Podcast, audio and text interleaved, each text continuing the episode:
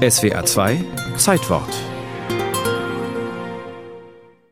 Es ist der 30. September 1989, abends 18.58 Uhr.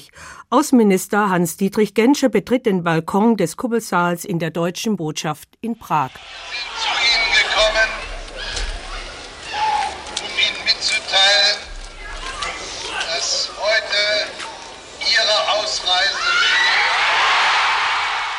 es ist der berühmteste Halbsatz der Geschichte. Mit ihm wird grünes Licht gegeben für die Massenausreise tausender DDR-Bürger in das Sehnsuchtsland Bundesrepublik. Busse bringen die Flüchtlinge zum Prager Hauptbahnhof. Um 7 Uhr am nächsten Morgen besteigt der letzte der 4000 Botschaftsbesetzer einen der Sonderzüge der DDR-Reichsbahn. Damit geht ein Kapitel deutsch-deutscher Geschichte vorläufig zu Ende, ein Flüchtlingsdrama, das Mitte August begann. Palais Lobkowitz auf der idyllischen Kleinseite Prags, nicht weit vom Ratschin entfernt und doch abseits der Touristenströme.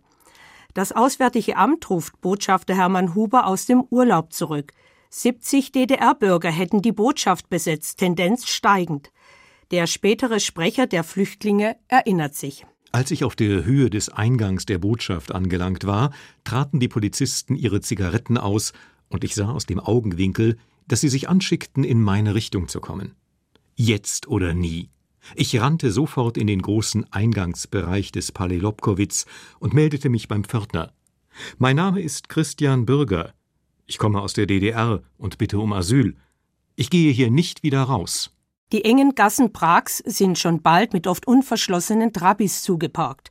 Die Botschaft wird für den Publikumsverkehr geschlossen. Jetzt klettern die Menschen über den Botschaftszaun. Im Park werden Zelte aufgebaut. Bemühen um Normalität. Die Frau des Botschafters kauft im oberpfälzischen Weiden Schultüten. Die Erstklässler werden eingeschult. Doch dann schlägt die Stimmung um.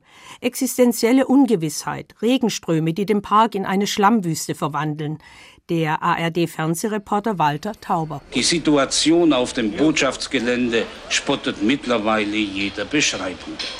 Trotz des pausenlosen Einsatzes des Deutschen Roten Kreuzes wird es immer schwieriger, die mehr als 3500 Flüchtlinge ausreichend mit Nahrung und Getränken zu versorgen. Und immer noch reißt der Strom derjenigen, die in der Botschaft Zuflucht suchen, nicht ab. In der letzten Septemberwoche fliegt Außenminister Genscher, noch nicht erholt von seinem Herzinfarkt, nach New York, mit an Bord zwei Kardiologen. Genscher ringt um eine Lösung, die den Flüchtlingen hilft und gleichzeitig der DDR ermöglicht, das Gesicht zu wahren. Er spricht am Rande der UNO-Vollversammlung mit seinen Ministerkollegen aus der DDR und der UdSSR Fischer und Shevardnadze. Zu diesem habe er längst zu Genscher eine persönliche Vertrautheit entwickelt. Ostberlin besteht darauf, dass die Züge durch die DDR rollen.